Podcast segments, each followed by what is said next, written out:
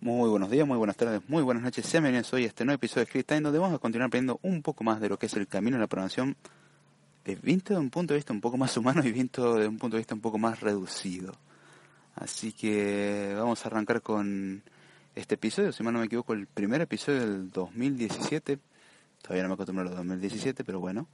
Así que vamos a empezar a hablar y continuar con el tema de el estudio en instituciones sobre la programación.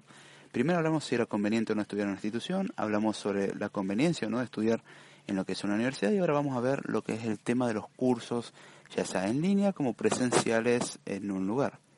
Los cursos suelen brindar la ventaja de estar enfocados a un cierto público, a un cierto lenguaje o algo muy en particular, no es tan amplio, obviamente varía de curso en curso, hay cursos muy completos, eso sí he de admitir, pero hay que tener mucho cuidado a la hora de elegirlos, primero porque eh, hay una cuestión económica dando vuelta, es muy raro encontrar cursos gratuitos, salvo que sea por internet, eso sí suelen ser algunos dados de manera gratuita, ya sea viendo tutoriales en YouTube, eh, leyendo libros que están publicados de manera gratuita, no necesariamente legal por internet, pero también está el aspecto importante de el tema de los cursos pagos. Hay cursos pagos que son muy buenos, pero también hoy en día, al igual que pasa con el tema del, ser emprendedor, que hoy en día todo te incita a ser emprendedor porque tenés que ser emprendedor y crear tu propia empresa, y no importa que no sepas nada, no, tenés que crear tu emprendimiento e intentarlo, intentarlo hasta que eso tenga éxito. Pasa algo parecido con el tema de los cursos.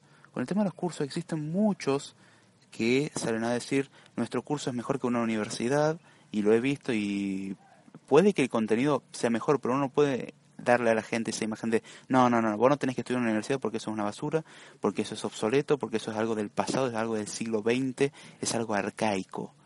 Eso no es verdad. Existen universidades que tienen un nivel mucho mejor que ese curso, existen universidades que tienen un nivel pésimo y son peores que ese curso, obviamente. Existe todo en esta vida. Pero en cuanto a lo que respecta a los cursos, existe mucho material en línea de manera gratuita, disponible de manera gratuita. Entonces hay que en principio aprovecharse de eso. Obviamente un curso bien dado, hay que ver el contenido y ahí cuando preguntan, ¿y me conviene hacer un curso? Pedí que te den el programa, pedí que te den el listado de temas a ver. Preguntar a alguien que sepa si esos temas son suficientes o en realidad es una estafa por lo que te están queriendo vender. Si uno tiene dudas, lo que tiene que hacer simplemente es preguntar, ¿qué voy a salir aprendiendo con esto? ¿Hay proyectos de algún egresado? ¿Hay algo interesante? ¿Hay algo que me pueda respaldar en cuanto a lo que ustedes me dicen? Porque muchos dicen amplia salida laboral y certificación garantizada internacional. Y bueno, mostrarme qué certificación tenés, mostrarme qué validez tenés, eh, mostrarme el contenido que tenés, mostrarme proyectos que salieron de estudiantes que estuvieron acá. Cosas que en muchos casos no se da por cuestiones de que justamente es simple marketing, es simple publicidad. Decir, no, no, esto es amplia salida laboral. Sí, no hay curso que no diga que es amplia salida laboral.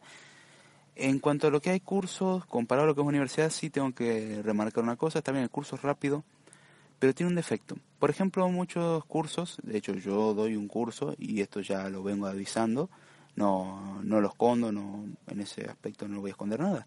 Actualmente estoy dando lo que es un curso de Swift eh, 3, pero para el que sabe Swift 2, bueno, hay algunas diferencias, pero si probablemente más adelante salga una versión nueva de Switch que va a pasar, va a terminar pasando, obviamente, ya sea este año, fin de año, o el año que viene, o, o cuando salga, porque eventualmente salen nuevas versiones, pueden que hayan cosas que ya no sirvan, hayan ciertos elementos o ciertas funciones que sean un poco diferentes. Eso pasa mucho de Swift 2 a Swift 3, se nota la diferencia de los nombres de las funciones se acortaron mucho y le agregaron etiquetas ahora. Son cambios que uno en Swift 2 a Swift 3. ¿Significa que tú lo aprendiste en nulo? No. Justamente lo importante es sacar la base y en base a esa base poder derivar. Alguien que sabe Swift 2 solamente tiene que darse cuenta de lo que cambió para pasar a Swift 3. Y el problema de muchos cursos, que lo que veo, es que brindan el conocimiento, pero para que te acotes a eso, en el momento que te hacen un cambio, no podés, no podés avanzar más y tenés que volver a aprender todo, y eso es un problema. Eso es algo que un nivel universitario bien dado tiene una base teórica fuerte, por eso remarco la base teórica fuerte siempre, Simplemente tenéis que aprender las diferencias. Yo, por ejemplo, sabía Java. Cuando aprendí Swift, bueno, aprendí cuáles son las diferencias sintácticas. Tenía algunas diferencias semánticas, obviamente. Aprendés esas pequeñas diferencias y listo. No tuve que aprender toda la base de la programación de nuevo. Y ese es el problema que tienen muchos cursos, que se basan en que, no, no, no, vos vas a funcionar con esto y no tenés una base teórica mucho más amplia. Por eso remarco la importancia de la base teórica. Ahora bien, tenés que encontrar un curso que te brinde una buena base teórica y de paso algo a lo que te querés enfocar. Por ejemplo, si te interesa el desarrollo web, bien, que es totalmente distinto a lo que es el desarrollo, por ejemplo, de aplicaciones. ¿Existen diseños de desarrollo web para aplicaciones móviles? Sí, pero no es lo mismo. Hay que analizar muy bien el contenido que hay y si tiene uno un conocido, alguien que sepa del tema, decir, mira, este es el plan, ¿vale la pena o no? Y a lo cual van a preguntar, y bueno, ¿vos qué querés hacer? Y ahí van a analizar la situación. No se tiran el primer curso que dicen que es mejor y 60% de descuento y un montón de cosas porque pasa lo mismo que con los cursos de inglés. Hoy en día uno busca en internet cursos de inglés y en exceso. Hay demasiado curso de inglés. Existe el inglés sin barrera y sabemos cómo funciona eso. No, no es la mejor cosa que hay, de hecho. Y así mismo como curso de inglés existen cursos de programación. Aprenda a programar desde cero en dos días. Bueno, eso ya, cuando tiene un título así, es plena estafa. No se puede aprender nada en dos días, ni en dos horas, ni en un tiempo establecido. Eso ya lo dije muchas veces. Así que espero que haya quedado claro, espero que haya gustado el episodio. Este episodio corresponde al de la semana pasada. Vengo teniendo retroactivos. Ay, Dios.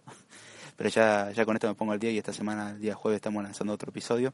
Por ahora es periodo de vacaciones, así que Code no se va a estar transmitiendo. Cliptime sí. El curso Swift va a seguir subiéndose. Me demoré un poco en subir el de hoy, así que ahora lo voy a publicar. En un rato este episodio va a estar subido en internet. Espero que les haya gustado. Si me quieren seguir, pueden hacerlo vía Twitter, en arroba Giordana, vía correo electrónico de com Tenemos el proyecto de Code el podcast, que lo buscan en donde se les cante, porque estamos por todos lados. Está como Code Time. Script Time está dentro de Code Time. Code Time es todos los lunes a las 11 de la noche de la Argentina. Eso cuando transmitimos. Por esta semana no se va a transmitir. Creo que la semana que viene tampoco y después sí. No, no puedo garantizar nada la semana que viene, así que bueno.